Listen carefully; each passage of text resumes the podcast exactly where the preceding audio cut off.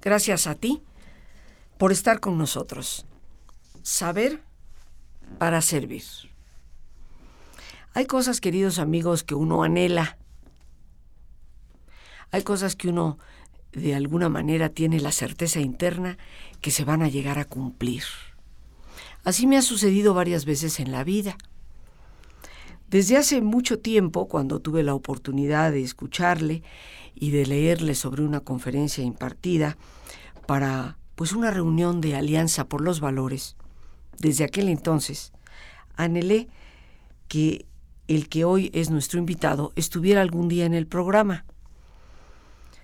Por esas cosas de que la vida se nos va en prisas. No tuve el tiempo de contactarle. Y de repente, hace escasamente unos 10 o 15 días, llegó a mis manos un libro y el título se borró de mi vista cuando vi el nombre del autor. Y dije, pero ¿cómo? Si es él, el que yo he querido tantas veces que llegara al programa. Y que ahora, pues por parte de quien me ha enviado amablemente el libro, que por supuesto fue el editorial, voy a tener la oportunidad de que nos visite.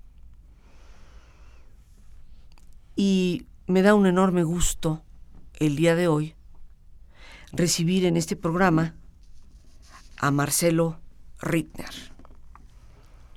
Él es rabino, egresado del Seminario Rabínico Latinoamericano y licenciado en Sociología de la Universidad de Belgrado, Belgrano. Argentino de nacimiento, recibió el doctorado honoris causa en teología otorgado por el Jewish Theological Seminary en reconocimiento a su labor como pastor por más de 25 años consecutivos. Es cofundador y presidente de la Confraternidad Judeo-Cristiana de México y desde hace varios años tiene a su cargo la Asamblea Rabínica Latinoamericana. Obviamente es un apasionado por la religión, tendría que serlo puesto que es rabino, y es un apasionado por la paz. Esto le ha llevado a ser autor de Tiempo para Vivir, antes que se me olvide, Enséñame tu luz y lazos de vida. Hoy el rabino Marcelo Rittner nos acompaña en este programa y tenemos en las manos su último libro con un título muy sugestivo. Y si no es ahora, ¿cuándo? ¿Cuántas cosas tú y yo dejamos pasar? Como yo reconozco, dejé pasar, no meses, varios años antes de que este encuentro se diera. Bendigo a ese Dios que es el, el único, el uno, el que es el mismo para todos, por darme esta oportunidad el día de hoy y permitir que estos micrófonos escuchen a una voz muy preclara que nos habla de algo que a ti y a mí nos concierne cotidianamente, la urgencia de vivir la vida porque se nos está pasando, queridos amigos, sin darnos cuenta. Así que con mucho gusto recibimos el día de hoy al rabino Marcelo Rittner. Le damos las gracias por acompañarnos en el programa. Es nuestro es mi privilegio poder habernos encontrado, reencontrado, ¿no? encontrarnos nuevamente en el camino. Pues yo eh, le agradezco su visita y me tomo la libertad de con todo afecto y con todo respeto llamarle por su primer nombre, Marcelo, como acostumbramos a hacerlo en este programa. Marcelo definitivamente nos complace, nos pone el corazón bien calientito, como suelo yo decir, el que estés aquí y el poder conversar y cederte los micrófonos para hacernos esa pregunta. Y si no es ahora, ¿cuándo? Ese es el... Eh, yo creo que fue la, la, síntesis con la cual em, completé el libro. Eh, y estuve en la duda de, el libro era, el, el, primer título que se me había ocurrido era Disculpe, estoy en construcción, que es algo que vemos mucho en, en fachadas, ¿no? Es decir, porque creo que nunca terminamos de construirnos, es decir, nunca completamos la obra de ser aquello que anhelamos poder ser. Eh, pero finalmente opté por esto, que es una, una frase que está en el Tratado de Principios, que dice, y si no es ahora, ¿cuándo es el final de la reflexión? Porque la reflexión completa es, si yo, si yo no soy por mí, ¿quién será? Y si yo soy solo para mí, ¿qué soy? Y si no es ahora, ¿cuándo? Eh, es decir, la idea es que uno debe realizar su propia vida, pero su propia vida debe incluir a otros, es decir, su familia, su sociedad, su mundo, y si no es ahora cuándo, que es la urgencia. Eh, algunos podrán lamentar que no se sabe el momento de la muerte, y yo pienso que es una bendición no saberlo, porque es lo que nos exige que la vida la vivamos con intensidad porque no sabemos y sin por esto tener una actitud fatalista ante la vida. Pero el hecho de desconocer cuándo es nuestro final nos da más urgencia a la hora. Y creo que esto era el primer, la primera idea, poder transmitirle a la gente eh, esto que mucha gente dice, ¿no? Es decir, eh, esperé demasiado. Y cuando decimos esto, después de un momento de dificultad, después de un momento eh, que enfrentamos una crisis, eh, generalmente la primera reacción es esperé demasiado. Y la idea es que no hay que esperar, hay que tener una actitud positiva, hay que confiar en uno mismo, tener fe y vivir. Cada uno sale en algún momento de la vida de su Egipto, de la esclavitud de su propia vida.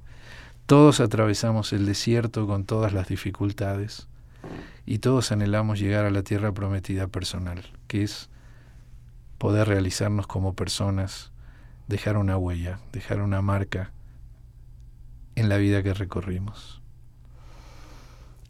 El subtítulo de tu libro, y si no es ahora, ¿cuándo? El subtítulo habla sobre la urgencia de vivir la vida de cómo ciertamente se nos puede ir en un abrir y cerrar de ojos, pero siento yo que aquí hay una reflexión que podría ser bastante más profunda en cuanto a nos hemos convertido tal vez en autómatas, repetimos las cosas día tras día de manera tan rutinaria que hemos perdido el sabor de vivir. Nos hemos acostumbrado a la guerra, la muerte, el dolor innecesario y hasta provocado por nosotros mismos, a tal grado que nos parece lo cotidiano y hemos perdido la visión de que no debe serlo jamás. En tu capitulación hay cosas que nos llaman mucho la atención. Un gran cuestionamiento, ¿qué me ha sucedido? ¿Cuántos de nosotros de repente nos detenemos, miramos y decimos, pero ¿qué me pasó? ¿Cuándo me pasó? ¿Cómo es que llegué hasta aquí? ¿Qué nos puedes ayudar a reflexionar sobre esta pregunta? Em, hay varias, hay varias este, preguntas que son centrales a, esta idea del tiempo y de la urgencia. Em, ¿Qué nos sucedió? Es una de las preguntas que nos hacemos cuando nos encontramos muchas veces frente a nuestro mar rojo o mar muerto personal, ¿no? Que por un lado tenemos las aguas infranqueables y por atrás un ejército que nos está acercando y bueno, qué nos está pasando y cómo debemos reaccionar y tendemos a tener como una parálisis en todo lo que hacemos. Y en esa crisis es que surge la pregunta, ¿qué me ha pasado? Porque cuando estamos ganando el partido cualquier técnico es bueno, ¿no? Cuando empezamos a perder es que empezamos a, ver qué jugador y qué falla y qué esto y qué lo otro. Es un cuestionamiento que uno, uno se realiza y que es importante realizarlo y que no debemos tener el temor, porque mucha gente prefiere seguir cerrando los ojos y escondiendo la cabeza como la avestruz, eh, negando y en algún momento la cabeza es más grande que la propia arena porque va creciendo todo el, todo el sentimiento. Pero yo siento Rosita, que es una pregunta que nos hacemos cuando muchas veces ya pasaron las cosas. Y la pregunta, cuando pasaron las cosas, puede ser importante responderla desde que reaccionemos. Responderla buscando una justificativa no nos va a ayudar y lo probable es que volvamos a hacernos la misma pregunta otra vez. La idea es que cuando enfrentamos o vivimos una crisis, tengamos la madurez, la responsabilidad, la capacidad de poder reaccionar.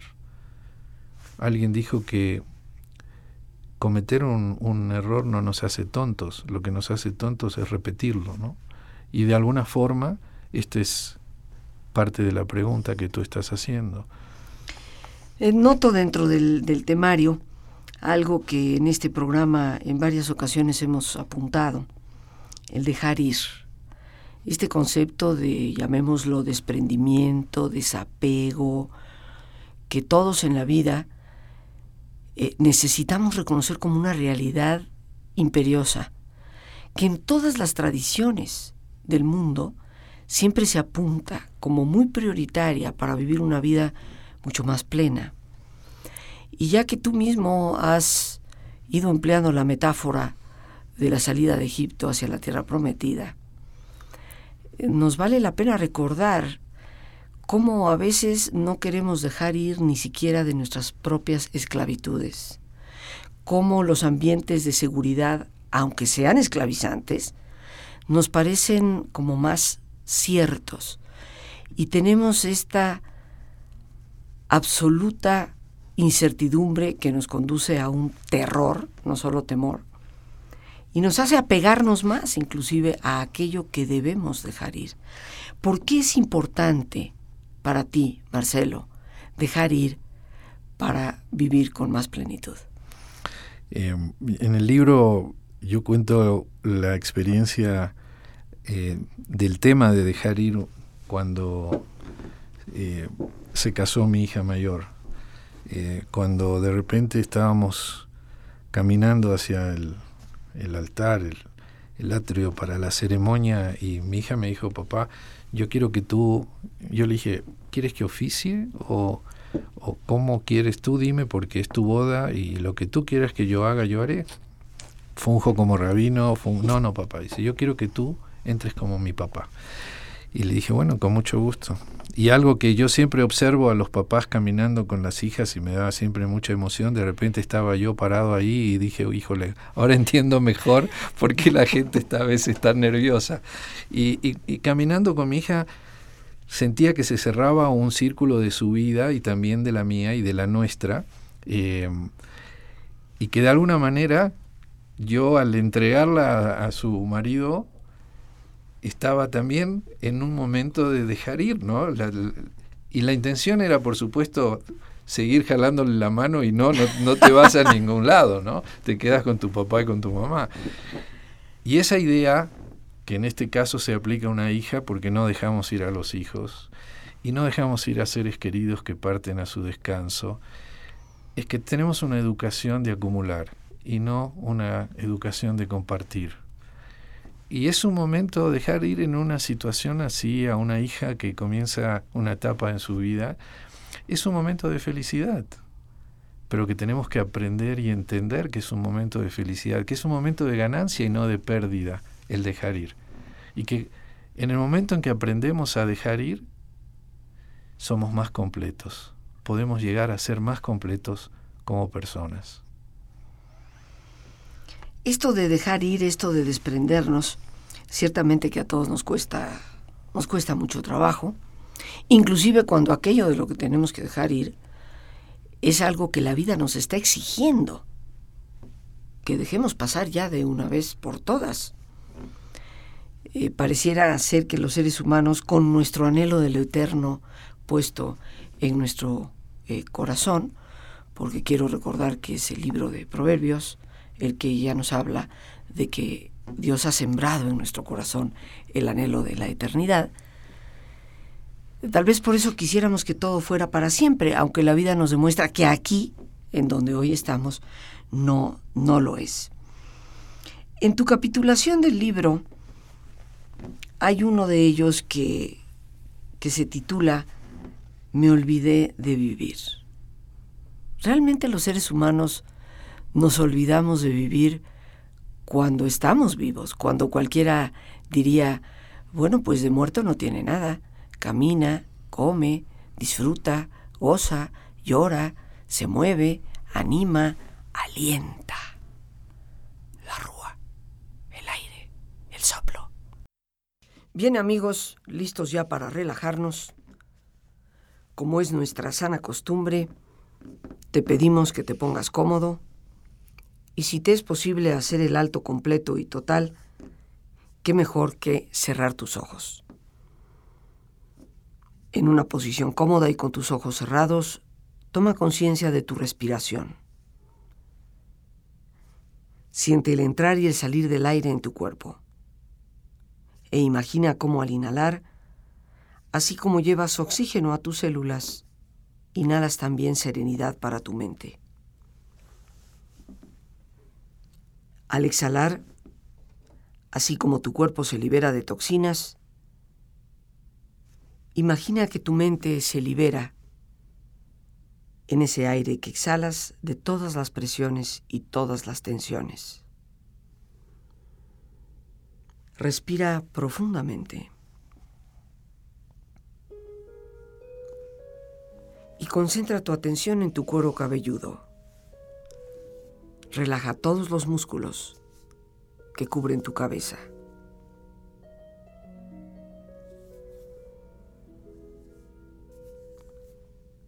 Relaja tu frente, tus párpados, tus mejillas, toda la piel que cubre tu cara.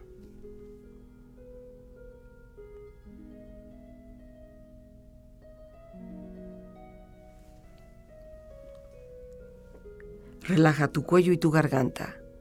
Siente su flexibilidad, equilibrio, balance.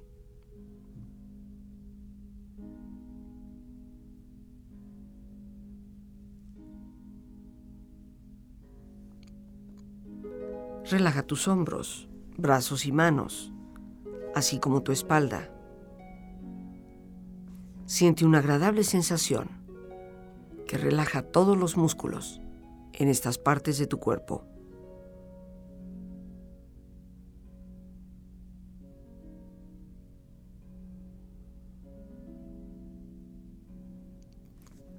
Relaja tu pecho, exterior e interiormente, relajando todos los músculos, imaginando a todos tus órganos internos funcionar rítmica y saludablemente.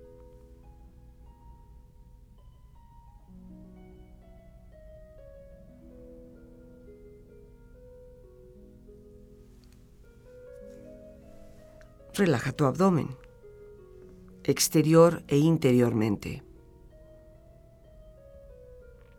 aflojando todos los músculos, imaginando todos tus órganos internos funcionar rítmica y saludablemente.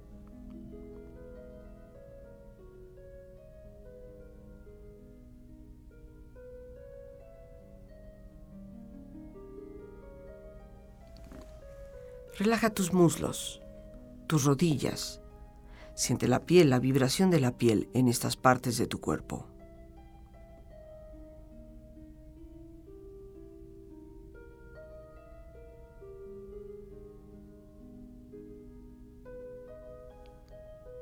Relaja tus pantorrillas y tus pies.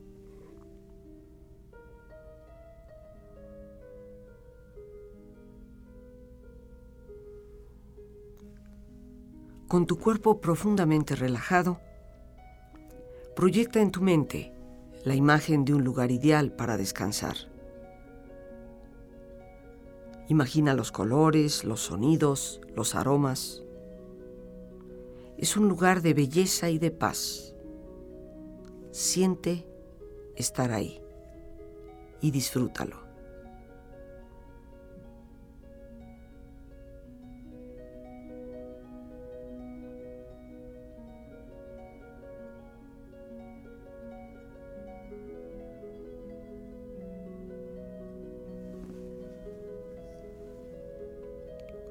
Con tu cuerpo relajado y tu mente serena,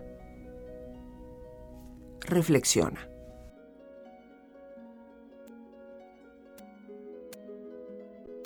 Si un hombre te dice, he buscado y no he encontrado, no le creas. No he buscado y he encontrado, no le creas. He buscado y he encontrado, créele.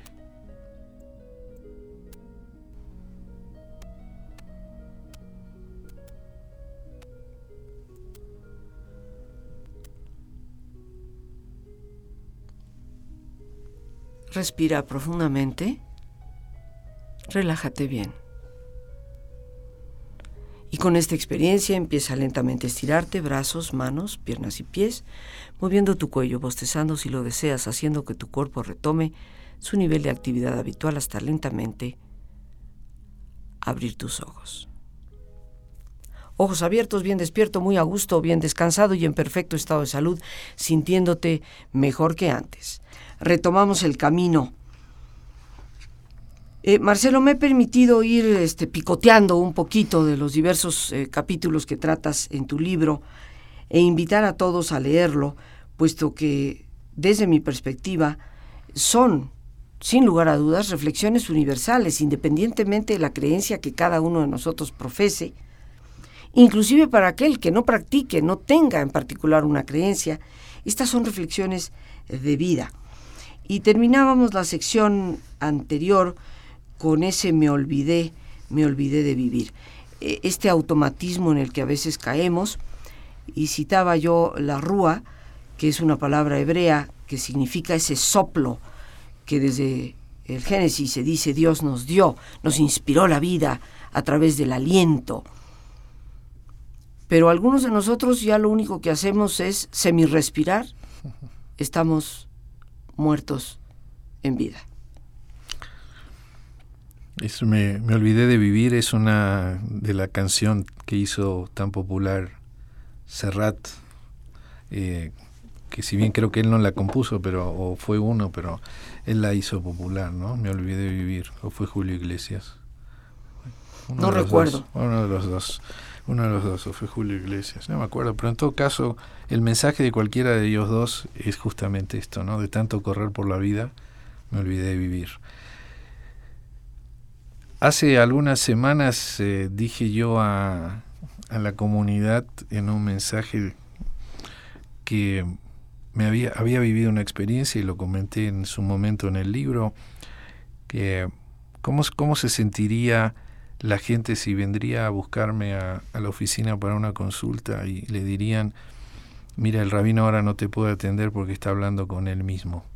Este, creo que la gente pensaría, pobrecito, mejor me voy a buscar otro, ¿no? Porque este, ya, ya, ya llegué tarde. Y yo creo que eso es el recobrar y el poder respondernos a esto, me olvidé de vivir, es un poquito tratar de hablar con nosotros mismos, cada uno consigo mismo, tener un espacio por día de estar a solas con nosotros mismos, que es mucho más desafío que estar con otra gente. Porque cuando estamos solitos y nos hablamos a nosotros mismos, nos hacemos preguntas que difícilmente nos queremos hacer muchas veces. No tanto por la pregunta, sino por el temor de qué es lo que nos vamos a escuchar responder porque probablemente ya lo sabemos. Y creo que es una de las cosas que debemos cambiar. Es decir, debemos aprender a tener un tiempo para nosotros mismos. Cuando comenzamos el programa me decías, por favor apaga el celular. Eh, generalmente lo traigo apagado porque yo no quiero que el celular domine mi vida, marque mis tiempos, rompa la privacidad que uno tiene en su vida. Y hoy que tenemos más y más y más este, cada vez eh, formas de comunicarnos, vivimos más y más y más el síndrome de la incomunicación, de la falta de comunicación entre personas, entre familias, entre en el mundo.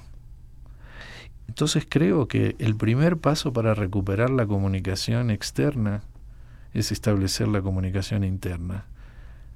Y cuando lo hacemos y podemos hacerlo, si podemos por lo menos comenzar el diálogo con nosotros mismos, vamos a entender que a lo mejor no nos olvidamos de vivir, pero postergamos vivir muchas cosas. Y ese es el desafío también que cada día tenemos. Un desafío que, que muchos de nosotros preferimos no, no enfrentar, como tú bien dices, sobre la soledad. Y, curiosamente esto es parte de lo que hablas, el poder estar a solas con nosotros, nosotros mismos. ¿Por qué debemos leer el libro? ¿Por qué todos, independientemente de nuestra particular creencia, de la fe que profesemos, del nivel de vida que tengamos, de la profesión que ejercemos, por qué este es un libro universal que ciertamente debe ser leído por todos los que tengamos un interés en la vida. Yo le quiero preguntar a nuestro invitado, Marcelo, ¿qué es lo que más te gusta a ti de tu libro? Ah, em, primero haberlo escrito, porque realmente para mí el escribirlo fue un ejercicio de poder hablar con mí mismo, de poder ordenar un poco lo caótico del tiempo y de la propia vida como la vamos viviendo, fue poder repasar muchos años de trabajo pastoral y de experiencias con la comunidad. Y creo que lo que más me gusta del libro es que cuando alguien lo tiene en la mano y lo pueda leer, si al final encuentra que en algo ayudó a poder ser una mejor persona, a poder vivir con un poco más de optimismo, a poder tener la fe de hacer lo que muchas veces no quiso hacer, entonces siento que es la oportunidad que Dios me está dando de ayudar a otra persona. Es el único interés. Es lo que, lo que más te gusta, ¿no? Pensar que esto puede servirle a alguien. Definitivamente definitivamente. ¿Por qué consideras, eh, Marcelo, que es un libro que, como yo me he atrevido ya a decir, deberíamos tal vez de leer todos? Porque son conceptos, eh, Rosita, son conceptos universales. La vida, independientemente de la fe que tú profeses, eh, a todos nos enfrenta con alegría, tristeza, lágrimas, dolor, eh, crisis, eh, momentos de, éxtasis, con, realizaciones personales y con fracasos. son, son, son, denominadores comunes y, la, posibilidad de presentar el, texto, tú podrás preguntar, bueno, ¿será que yo tengo todas las respuestas? De ninguna manera tengo las respuestas. Estoy compartiendo algunas experiencias de años, que reflejan situaciones que pueden ayudarnos a arrancar a veces un motor que está estacionado, un coche que está estacionado, un motor que está apagado y lo podemos volver a encender y, comenzar a transitar con un poco más de confianza, creyendo que podemos lograr las cosas. Cada uno de nosotros tiene dentro de sí tanto, tanto y generalmente otros lo descubren y no nosotros mismos. En abrir el libro al azar, como acabo de hacerlo, dije, veremos qué brinca. Y justo lo abro cuando se inicia un capítulo en busca de la felicidad. En un libro que yo escribí, creo que el último capítulo se titula la felicidad es posible. En esta búsqueda de la felicidad, Marcelo, cuéntanos un poco cómo buscarla de forma más certera para poder acercarnos más a ella.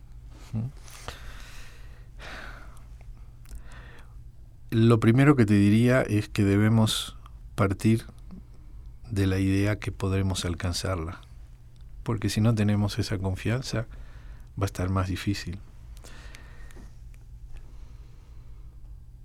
¿Qué idea nos podemos hacer de la felicidad? Podemos hacernos una idea de algo eterno, de algo efímero, de un momento, de una de un contacto, de una persona que se cruza en el camino, de un hijo, de un nieto, de tantas cosas.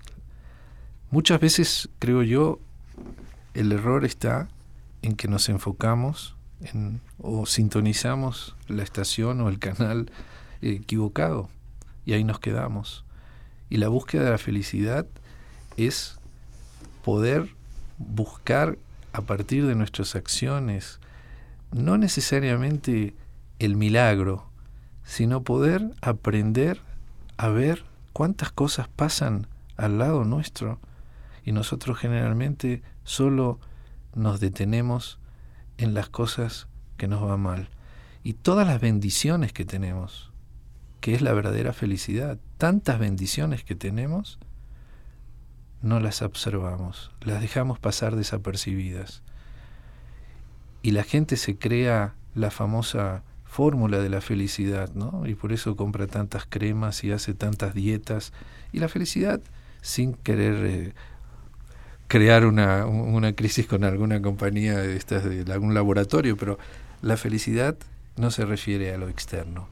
La felicidad se refiere a poder sentirse bien espiritualmente, a poder sentir que te acercas a alguien y le transmites una energía positiva, que eres capaz de darle una sonrisa y que eres capaz de, darle el, hombro, que es la parte más importante del cuerpo, según alguien escribió, eh, en el momento en que lo necesita a lo mejor para apoyar su cabeza.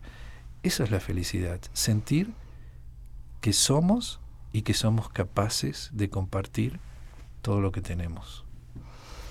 Maxwell Maltz fue un cirujano plástico allá por los años 40, aproximadamente 50, tal vez hacia los 60 se escribió algunos libros sobre el tema de la autoestima. Y parecía un poco extraño que un cirujano plástico eh, tocara y de hecho empezara realmente a popularizar en, en un lenguaje fácil de entender el concepto de autoestima. Y eh, decía Maxwell Maltz que la razón por la cual él profundizó en esa temática fue porque una y otra vez se cansó de recibir mujeres bellísimas que llegaban por tercera, cuarta y quinta vez a su consultorio para que él volviera a retocar. Porque tal vez un orificio de la nariz estaba un poquito más grande del lado derecho que del izquierdo. Y cuando él veía a estas hermosísimas mujeres que no necesitaban realmente ninguna cirugía,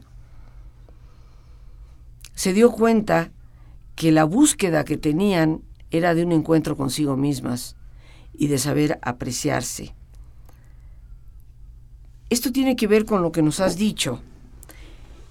Y pareciera ser que nosotros mismos nos ponemos nudos en el camino.